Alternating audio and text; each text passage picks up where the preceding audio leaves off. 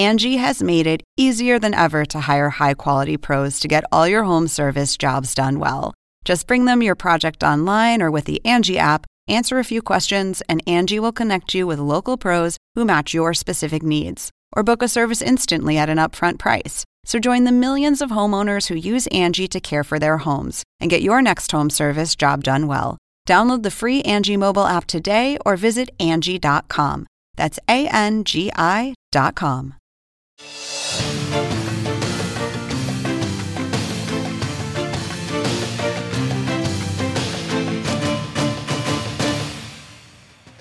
Hola, buenas noches. Bienvenidos a Conclusiones. Les saluda Iván Pérez Armenti en lugar de mi compañero Fernando del Rincón. Si les parece, comenzamos.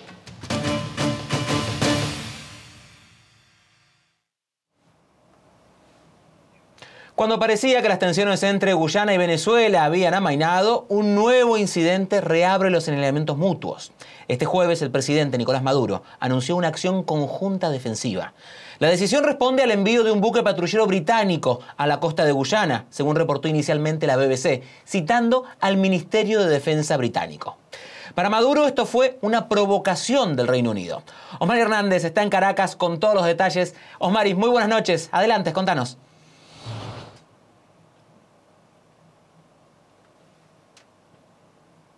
Dos semanas se encontraron en San Vicente y las Granadinas el presidente de Guyana y Maduro para hablar de paz y diplomacia. Y ahora se presenta este nuevo incidente que como tú lo comentabas surge ante eh, pues eh, la presencia según denuncia eh, Maduro de un buque de bandera británica en aguas pertenecientes a Guyana pero cerca de la zona en disputa.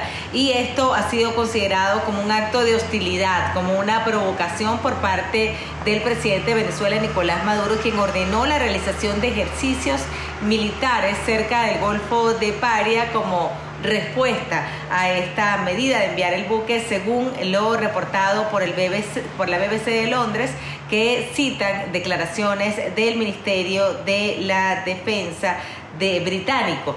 Eh, si te parece, Iván, vamos a escuchar parte de lo que fueron las declaraciones de Nicolás Maduro este jueves, cuando se encontraba dando un mensaje de salutación a la Fuerza Armada Nacional Bolivariana. He ordenado la activación de una acción conjunta de toda la Fuerza Armada Nacional Militar Bolivariana sobre el Caribe Oriental de Venezuela sobre la fachada atlántica una acción conjunta de carácter defensiva como respuesta a la provocación y a la amenaza del Reino Unido contra la paz y la soberanía de nuestro país.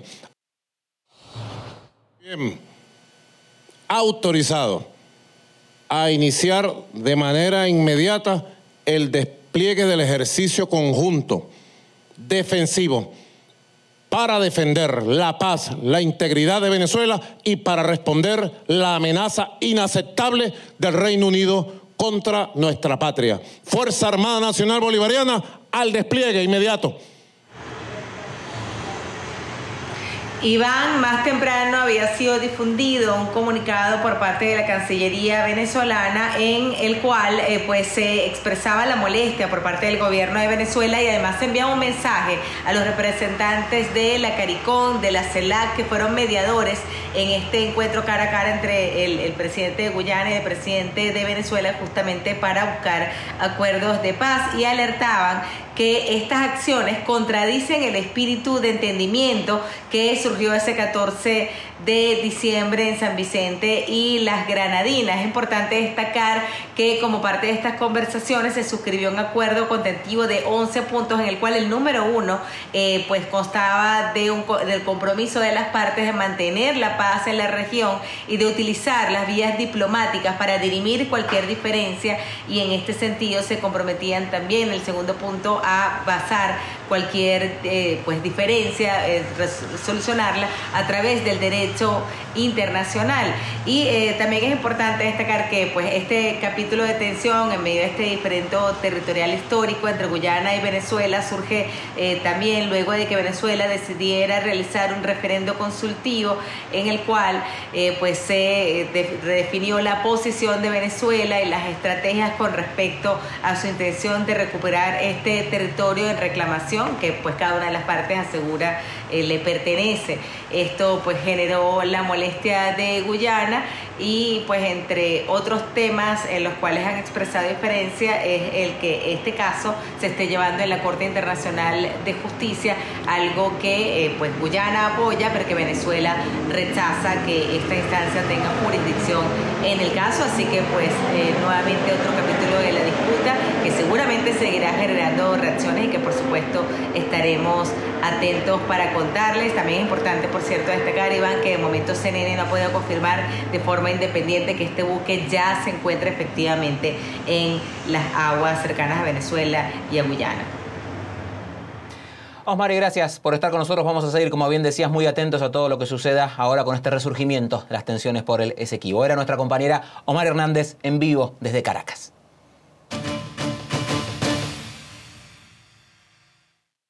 Y les pido que a partir de este momento me acompañen utilizando la etiqueta Conclulatam Violencia, numeral Conclulatam Violencia. Recuerden que recibo todos sus comentarios a mi cuenta en ex, red social antes conocida como Twitter, en arroba IvanPZS.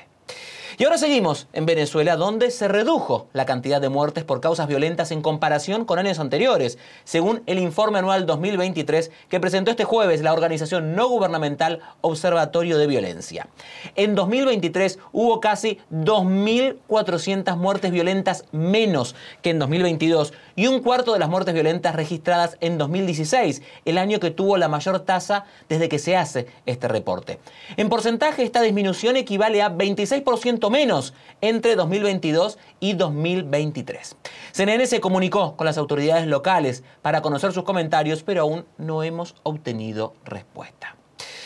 Pero a pesar de esta reducción, Venezuela continúa siendo el tercer país más violento de América Latina, con una tasa de muerte de 26,8 muertes por cada 10.000 habitantes.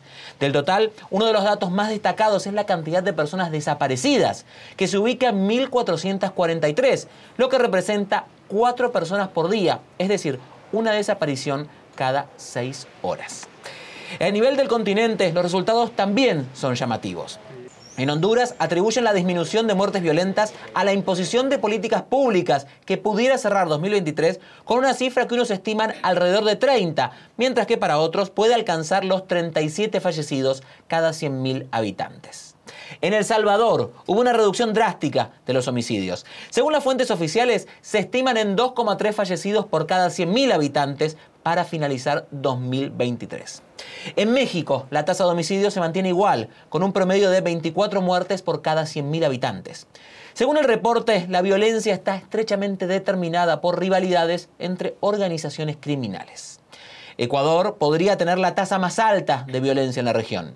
Según el estudio, ha habido un incremento sostenido de actos violentos a partir de 2019, con promedio de 44 muertes por cada 100.000 habitantes. Sin embargo, en Colombia hubo una reducción sostenida de la violencia en los últimos años, con una disminución de la tasa de homicidios en un 2% por cada 100 habitantes.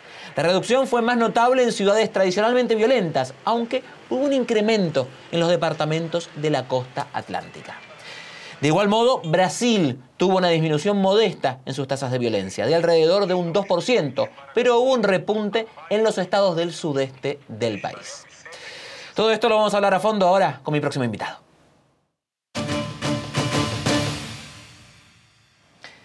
Le doy la bienvenida a Roberto Briceño León, director del Observatorio Venezolano de Violencia. Gracias por acompañarnos. Comencemos hablando de justamente esta baja en las cifras que ustedes reportan en Venezuela. ¿A qué se puede, a qué las atribuyen? ¿Por qué ha bajado el porcentaje? Buenas noches, Iván. Básicamente uno pudiera atribuirlo a dos razones. Una, lo que sería la, pérdida de oportunidades que ha tenido el delito en el país. Eh, contrario a lo que uno pudiera tener como imagen en el primer momento, la disminución de los homicidios y de la violencia en el país no corresponde con una mejoría y un mayor bienestar en el país, sino al contrario, con un mayor empobrecimiento mayor empobrecimiento que hace que las oportunidades del crimen se haya perdido y entonces existen menos presencia, menos posibilidades a estos grupos criminales. un, segundo elemento que atribuimos mucho es la gran inmigración que ha tenido en el país. De los 8 millones de habitantes, de, de Venezuela que emigraron en los últimos años, cerca de la mitad, 4 millones son jóvenes. Y la mayoría de la violencia que teníamos en el país era una violencia que llamamos desorganizada, que era una violencia expresiva, letal entre los jóvenes y que causaba muchas muertes por, razones muchas veces eh, muy superficiales. Esa gran cantidad de jóvenes han migrado a otros países, los, sanos, los honestos y también los delincuentes por esa pérdida de las oportunidades para el crimen y han, dejado el país con una mayor eh, protección eh, en un, cierto sentido, pero también una entrega a lo que, pudiéramos llamar el crimen organizado. Es decir, en Venezuela, la reducción de la letalidad, la reducción de las muertes, también corresponde a una mayor presencia eh, del crimen organizado, de las bandas organizadas, que controlan cada vez territorios más amplios, que han generado acuerdos entre ellos para dividirse el territorio, dividirse tareas, y en ese contexto, pues han logrado establecer una cierta racionalidad en el uso de la violencia. Entonces, paradójicamente, lo que uno puede decir es que ha disminuido las muertes de una manera importante, como reseñábamos y como presenta nuestro informe, y eso lo consideramos eh, como muy positivo y muy valioso para la vida de los venezolanos, pero al mismo tiempo hay que destacar que eso no se corresponde con un mayor bienestar en la sociedad y en la población, sino con una, un empobrecimiento general del país y con un mayor dominio de las bandas organizadas eh, en su actuación en el territorio venezolano. Cuando estamos desgranando un poco las, las cifras que ustedes eh, dan, hablamos de 6.973 personas fallecidas por causas violentas, de las cuales 4.064 son por muertes en averiguación y tan solo 953 por intervención policial y también hay 1.956 homicidios. Eh, estas muertes en averiguación, que son las mayoritarias, ¿A qué corresponden? Cuando hablamos de muertes por averiguación, en realidad lo que estamos encubriendo ahí es quizás mayor cantidad de muertes por intervención policial, por otras causas. ¿Qué engloba esa averiguación? Al final engloba todo lo que se quiere ocultar. Y ahí parte de lo que se quiere ocultar de una manera importante pueden ser las muertes por intervención policial, que han tenido un descenso en los últimos años, pero que muchas pueden quedar ocultas en esta, en esta categoría, en esta caja negra Pueden también quedar homicidios, homicidios de bandas que no quieren investigarse o no se tiene capacidad eh, de investigar. Lo que es muy notable en, estos años es que esta categoría ha venido teniendo una mayor proporción y en la medida en que se reducen las otras, porcentualmente, aparecen y toman más peso. Esta, esta, esta categoría que en otros países o a nivel internacional muchas veces se llama muertes por causas indeterminadas. Lo que es muy singular es que, bueno, en el país eh, esas cifras que representan esa cantidad tan grande están muy por encima de lo que internacionalmente se acepta. Eh, las fiscalías, las, las, organizaciones, las academias establecieron un acuerdo que se llamó el Protocolo de Bogotá.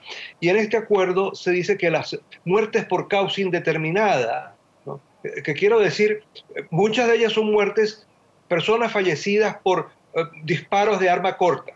Entonces, bueno, simplemente quedan en una categoría y que no se sabe qué son, pero que obviamente es una muerte violenta. Bueno, esta, pero no se sabe la causa, la motivación que llevó a aquello. Bueno, esta, estos, el acuerdo internacional es que esto no debe ser más del 10% de las muertes por homicidios y de las muertes por intervenciones policiales. Bueno, en el caso venezolano, no, no, no, no solo no es, no es el 10%, es 14 veces más lo que sería, lo que debiera, lo que debiera ser eh, la, tasa aceptable por esas muertes no, no clarificadas por el sistema de justicia penal, por la policía. Entonces, las, las, averiguaciones de muerte establecen una, una incógnita muy grande sobre cuál es la, la situación real de la violencia e impiden al mismo tiempo en un diagnóstico apropiado y políticas públicas apropiadas. Pero hay que recordar, además, eh, Iván y, tu audiencia, que en Venezuela existe una censura, una censura que establecida por el gobierno a todas estas informaciones desde hace, desde, hace 18 años. Entonces, la, opacidad sobre los datos, la poca información que se tiene, ¿no? Eh, impide conocer realmente a qué se debe esto, cuál es la situación y hace presumir cualquiera de las hipótesis que uno pueda tener alrededor de quienes están eh, incluidos en esta categoría de las averiguaciones eh, de muerte o de las muertes en averiguación.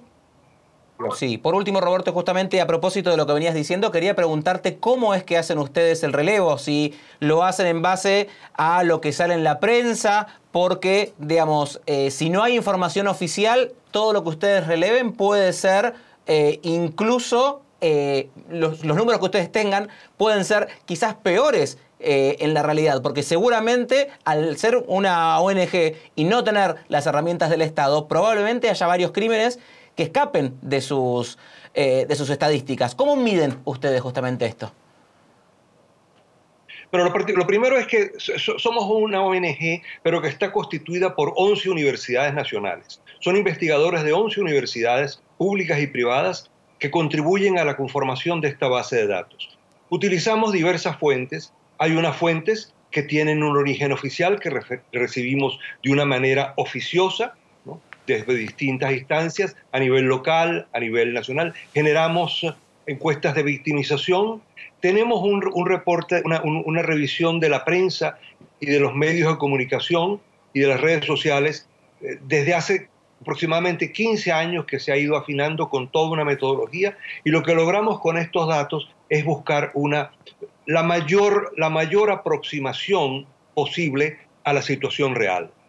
Esa mayor aproximación posible la asumimos de una manera eh, conservadora, es decir, procuramos ser conservadores y lo que puedo decirte a lo largo de todos estos años en que hemos presentado nuestro informe es que nuestros datos, no solamente al final cuando hay las, las, pocas declaraciones oficiales o cuando el propio, las propias autoridades del gobierno han hecho sus propios estudios y los hacen públicos, nuestras cifras tienen una, unos errores que pueden ser mínimos del 3, del 4%, y muchas veces son que tenemos menos datos y, reportamos menos violencia de la realmente existente en el país. Así es, ese es el problema cuando faltan las estadísticas oficiales. Por eso es tan importante el trabajo que realizan las distintas ONGs como ustedes para tratar de traer luz sobre los problemas que justamente debe ocuparse el Estado, pero que no muestra sus verdaderas estadísticas. Roberto Briceño León, gracias por estar con nosotros. Era el director del Observatorio Venezolano de Violencia, contándonos las últimas novedades de las estadísticas que han presentado el año 2023. Gracias por estar con nosotros. Saludos. Hacemos la primera pausa, pero al regresar aquí a conclusiones, iremos a Costa Rica, un país conocido por su tranquilidad, que cierra el 2023 con una cifra récord de homicidios. Veremos qué está pasando allí al volver.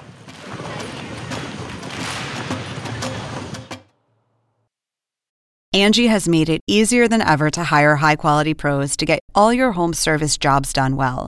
Whether it's routine maintenance, an emergency repair, or a dream project, Angie lets you compare quotes from multiple local pros, browse homeowner reviews, and even book a service instantly. Angie's been connecting people with skilled pros for nearly 30 years. So the next time you have a home project, bring it to Angie to get your job done well. Download the free Angie mobile app today or visit Angie.com. That's A N G I.com.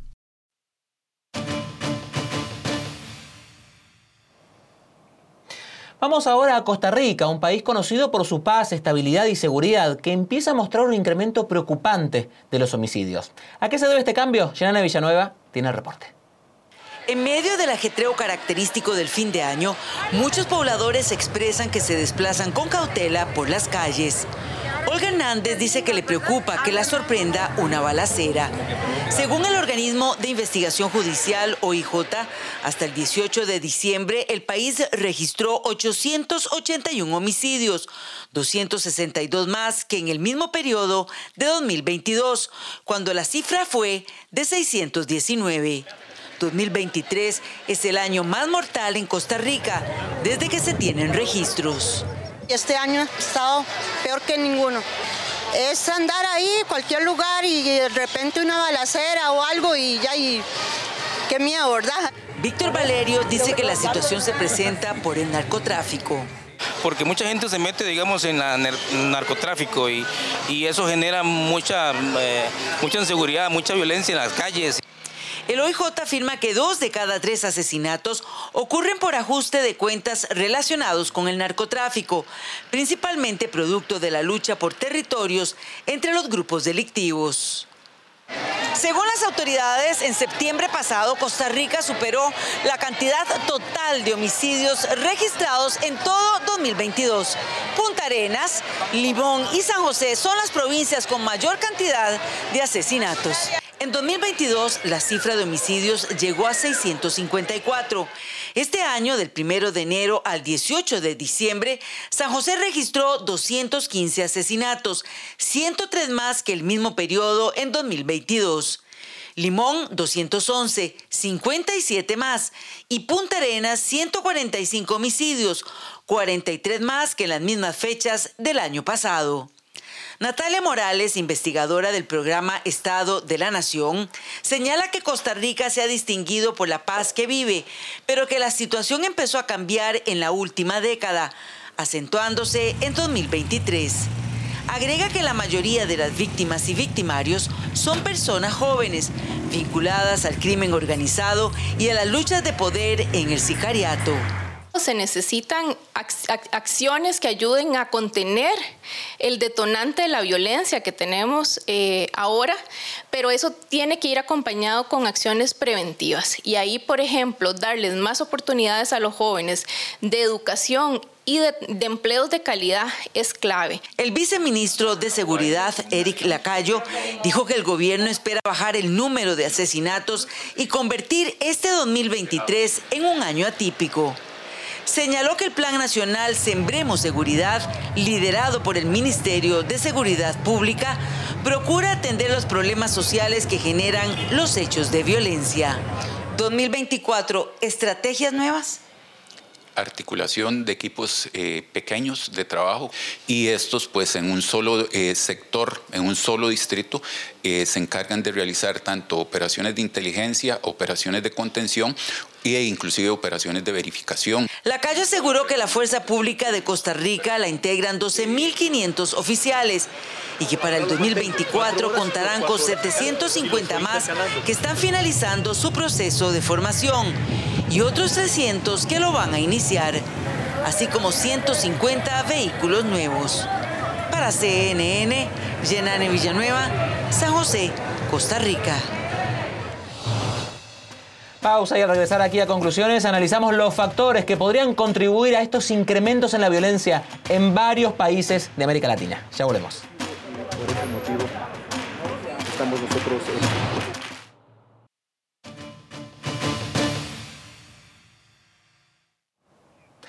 Seguimos hablando de la violencia en Latinoamérica y para eso le doy la bienvenida a Hugo H., investigador principal del Centro para una Sociedad Libre y Segura. Hugo, buenas noches. Gracias por estar aquí con nosotros en Conclusiones. Comencemos repasando un poco lo que es nuestra región y querría comenzar con Ecuador, que en los últimos meses ha estado en el foco por varios incidentes de violencia. ¿Qué sucede en Ecuador? Eh, ¿Es uno de los focos más preocupantes de violencia hoy en día en nuestra región? Bueno, primero que nada, muchísimas gracias por tenerme, apreciado Iván. Eh, sin duda, eh, yo creo que tenemos una situación a nivel continental crítica. Eh, los niveles de violencia, el tema de la seguridad, con todos los componentes que ello tiene, es hoy día parte de la agenda crítica. Ha estado presente en las conversaciones entre el secretario de Estado Blinken, el presidente López Obrador, ha sido parte de los diálogos de la general Richardson en su visita al Paraguay y otros países del hemisferio y en el Ecuador fue parte esencial del proceso electoral. Fernando Villavicencio, amigo, investigador, colega, fue asesinado como parte de un proceso de deterioro de la seguridad en este país que en buena medida fue determinante para el resultado de las elecciones. Creo que Ecuador es hoy día uno de esos puntos focales a donde la actividad ilícita, centrada esencialmente en el narcotráfico, se ha convertido en un factor de tipo estratégico y ya no solamente de orden penal criminal. Usted recién decía que la violencia incluso eh, se ha metido en lo que ha sido la contienda electoral. Ahora hay un nuevo presidente en Ecuador. ¿Se ve algún viso de resolver la situación o al menos de comenzar a encaminarlo con esta nueva administración? ¿O todavía no hay alguna visión clara de qué es lo que va a pasar con ese tema? Mire, en, el centro y desde la perspectiva de nuestra investigación y también en mi labor académica, a partir de un libro publicado que se llama La Guerra Infinita, nosotros hacemos un análisis de eh, naturaleza integral. Desde ese punto de vista es muy difícil en un periodo de tiempo, usted sabe que esta gestión presidencial es una gestión de transición, pueda abordar las cuestiones de fondo, por lo menos desde el punto de vista de la contención aún, y esto es una opinión de la que me hago cargo, no se han percibido diferencias sustanciales. Sería demasiado pronto para pedírselo frente al deterioro que se ha venido dando en el país? Tal vez, pero tienen que darse algunos aspectos que creo yo todavía no los observamos, por lo menos en la administración de gobierno. El primero es el reconocimiento de la amenaza. Si se va a quedar, como está sucediendo en algunos países de la región, en asumir esto como una cuestión de naturaleza puramente, otra vez reitero el término, penal criminal, se comete un error. Las amenazas integradas, la manera en las cuales están operando, tienen que ver mucho más con la hibridación de modelos de acción social, política, estratégica y criminal que han sobrepasado con mucho las capacidades de los estados y Ecuador es uno de los ejemplos fundamentales del estado como víctima de este fenómeno. Dejemos Ecuador y vayámonos a El Salvador, que durante años ha encabezado también los titulares por temas de violencia. Ahora tenemos al gobierno de El Salvador mostrando cómo han bajado sus índices de delincuencia con métodos que despiertan muchas críticas, sobre todo de los organismos de derechos humanos. ¿Cómo está la situación hoy en El Salvador? ¿Qué pasa? ¿Realmente han bajado eh, los índices de delincuencia? ¿A costa de qué ha bajado eso? Bueno, he aquí un ejemplo de lo que estamos mencionando hace un momento. El presidente Bukele ha hecho de la cuestión de su agenda de seguridad el epicentro de su plataforma política. De hecho, su proyecto de continuidad en el poder se basa en esto. En las últimas horas ha invitado a empresarios de todo el mundo a invertir porque, de acuerdo a lo que él mismo dice, este es un país que va para arriba. Sin embargo, en el terreno, muchos de los investigadores salvadoreños empiezan a ver con preocupación que prácticas que se creían erradicadas de organizaciones que se suponían desarticuladas están volviendo a florecer. La extorsión, la denominada vacuna, otra vez en cierta medida hechos de violencia puntual que te marcan que estas organizaciones son sumamente adaptables, que no son únicamente bandas criminales, que no centran su actividad única y exclusivamente en lo que suceda dentro de El Salvador, que tienen conexiones en otros países, incluyendo los Estados Unidos, que pueden penetrar los aspectos de la administración pública, que pueden corromper el nivel político. Entonces, ¿es suficiente la inversión a costo del tema de derechos humanos? Y se lo digo como parte de una organización de derechos humanos que ha realizado como apuesta el presidente Bukele. Me parece que eso todavía tiene un gran signo de interrogación que aunque por el momento le da una percepción en positivo frente a la población, enfrenta hoy una encrucijada para ver si será sostenible en el tiempo. Quería preguntarle sobre la situación en México, pero antes de meterme en México quiero preguntarle sobre la violencia y los migrantes, porque la violencia es la causa de que muchos migrantes decidan abandonar sus países y llegar como sea, tratar de llegar como sea a la frontera norte de México para poder llegar a los Estados Unidos. ¿Cómo influye la violencia en las migraciones en nuestra región? Iván, esta es una pregunta tal vez de las más pertinentes que uno se pueda plantear hoy en materia de seguridad en la región. Este es un ciclo perverso. El narcotráfico y el tráfico y la trata de personas son hoy día los motores de la economía de escala del crimen organizado y alimentan fenómenos que inclusive benefician a actores de tipo político estratégico que intentan interferir en la región. Esto es muy sencillo. La dinámica de la violencia en los países a donde el narcotráfico permea y mina la capacidad del Estado para ofrecer seguridad impulsa porque hace que la pobreza sea todavía más acuciante, hace que la inseguridad sea un aliciente para la migración y las organizaciones criminales se insertan en el ciclo de la migración para que a través de los coyotes y otros tipos de estructuras también se beneficien. Entonces resulta que este circuito se retroalimenta. ¿Y qué viene ocasionando? La vulnerabilidad de grandes cantidades de seres humanos, la vulnerabilidad de comunidades enteras. Fíjese lo que está pasando hoy día en el diálogo entre los Estados Unidos y México. Fíjese que otra vez se comete el error de solamente reducir la discusión al tema penal criminal. No se habla del rol que juegan regímenes autoritarios, como es el caso de Cuba, Venezuela o Nicaragua, en la retroalimentación de este ciclo perverso que afecta la seguridad estratégica de los Estados Unidos, la seguridad interna de muchos países y que mina y va deteriorando la calidad de vida de casi todos los países en la región. Le pregunto ahora si por México, que es quien termina recibiendo a gran parte de los migrantes que tratan de llegar a los Estados Unidos, pero México también tiene sus propios problemas, también tiene un gran problema con el narco, hay una cantidad de, periodistas asesinados también. Brevemente le pregunto por México para tener también un diagnóstico de allí. Bueno, eh, está muy claro que más allá del ímpetu inicial discursivo, aquella frase que se pretendió convertir en política de abrazos no balazos ha fracasado rotundamente. Ni en la lucha contra el narcotráfico, ni en la disminución de los índices de violencia interno, ni en contener la avalancha de migrantes que subiendo desde el cono sur, desde Venezuela, a través del Darién, a través de todos los pasos que usted pueda pensar en Centroamérica y el Caribe, ha podido México siquiera ofrecer una semblanza de una respuesta. Creo que es hora de empezar a pensar este tipo de fenómenos desde una perspectiva transnacional, responder a la naturaleza transnacional del crimen organizado con la cooperación interestatal y con la coordinación interagencial de países para poder de alguna forma tener una medida de respuesta al problema. Hachas, gracias por estar con nosotros. Nos quedaron un montón de temas en el tintero. Seguramente volveremos a charlar en estos días porque el tema de la violencia en nuestra región es acuciante y primordial. Gracias por estar con nosotros. Era Hugo Hacha, investigador principal del Centro para una Sociedad Libre y Segura que ha estado con nosotros aquí en Conclusiones. Y lo que sigue aquí ahora es una pausa, pero al volver hablaremos de Estados Unidos y México, que emiten una declaración conjunta sobre la reunión del miércoles, sobre la inmigración, algo de lo que hemos estado hablando recién. ¿Lo acordaron? Lo veremos aquí al regresar.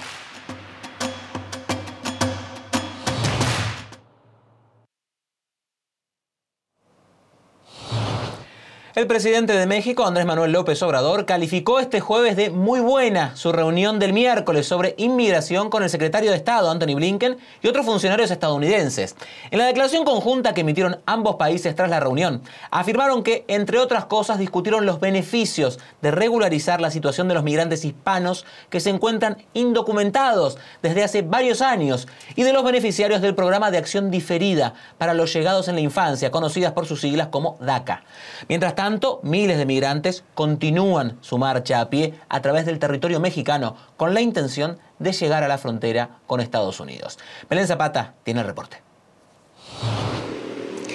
Así es, la marcha de migrantes denominada Éxodo de la Pobreza, que salió la víspera de Navidad de la comunidad de Tapachula al sur de México, continuaba el jueves su recorrido por territorio mexicano hacia la frontera norte con Estados Unidos en un descanso que realizaron en la comunidad de Mastepec, dijeron que el grupo sigue unido y fuerte, contrario a lo que decía el mismo jueves por la mañana el presidente de México, Andrés Manuel López Obrador. Escuchemos. Han permitido eh, el ingreso en promedio de 30 mil migrantes por mes. Sin embargo, eh, son rebasados porque también eh, pues hay muchas necesidades en los países de América Latina y del Caribe, hay pobreza y la gente busca mejores condiciones de vida y de trabajo con la migración 1582. Claro que se dividen y muchos eh, eh, continúan por su cuenta, pero así en el bloque Ya ves que salieron unas fotos hace como dos días, de muchos. Los migrantes dijeron que continuarán su recorrido y que incluso hay otros migrantes que se están sumando a este grupo. Escuchemos. Somos cerca de 7 mil.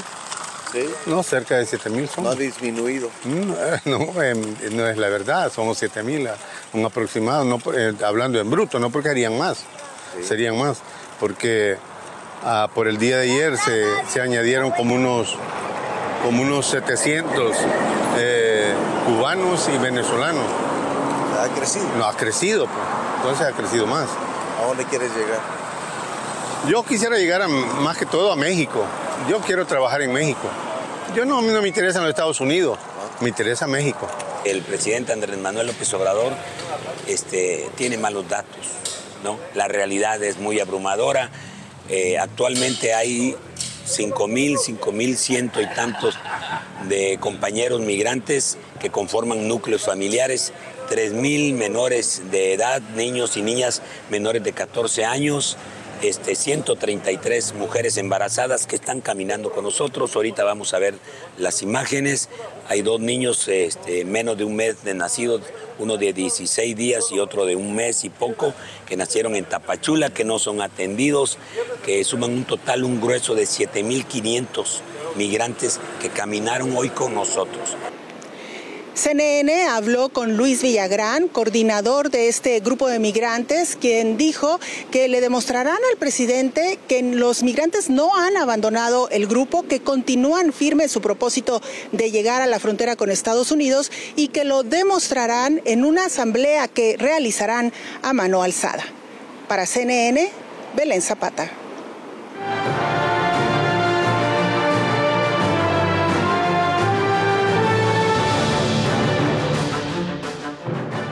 En la comunidad internacional crecen los temores de que los intercambios de ataques con el grupo pro-iraní Hezbollah lleven a Israel a otra guerra, en este caso en el Líbano. Mientras tanto, en Gaza, el grupo extremista Hamas, que también tiene a Irán como uno de sus principales apoyos, salió al cruce de unas llamativas declaraciones del régimen de Teherán sobre los ataques terroristas del 7 de octubre en Israel. José Levi con lo último de la situación. Primero destacar que Hamas es claramente un grupo pro-iraní, pero esto no impidió que si bien la Guardia Revolucionaria iraní aseguraran que los ataques, las masacres terroristas del pasado 7 de octubre en Israel fueron parte de la represalia por la muerte en un ataque estadounidense en el año 2020 de Qassam Soleimani, quien era jefe de las unidades Al-Quds, las de élite de la Guardia Revolucionaria, vemos que en el movimiento jamás niegan algo así, aseguran que el objetivo del ataque era actuar contra Israel. Es de señalar que el objetivo declarado de Hamas es exterminar a este país. Pero todo esto mientras continúa la ofensiva militar israelí a gran escala en el interior de Gaza. Ahora está especialmente centrada en el sur de esta franja de tierra, concretamente en la zona de Han Yunes, donde en Israel piensan se encontraría una parte importante del liderazgo de Hamas. También eh, piensan en Israel que los hospitales, eh, como habría ocurrido en el norte, también habrían sido una de las partes utilizadas para las actividades de Hamas. Y entonces ahora vemos que en Hamas aseguran que en los alrededores, no dentro, pero sí en las zonas colindantes al hospital de El Amal en Han Yunes, al menos 31 personas habrían perdido la vida. Esto cuando vemos que, eso sí, existen ataques que también son desde el Líbano contra el interior de Israel, decenas de proyectiles. Lo que sí es que esta vez sería por la muerte de otro general de Irán.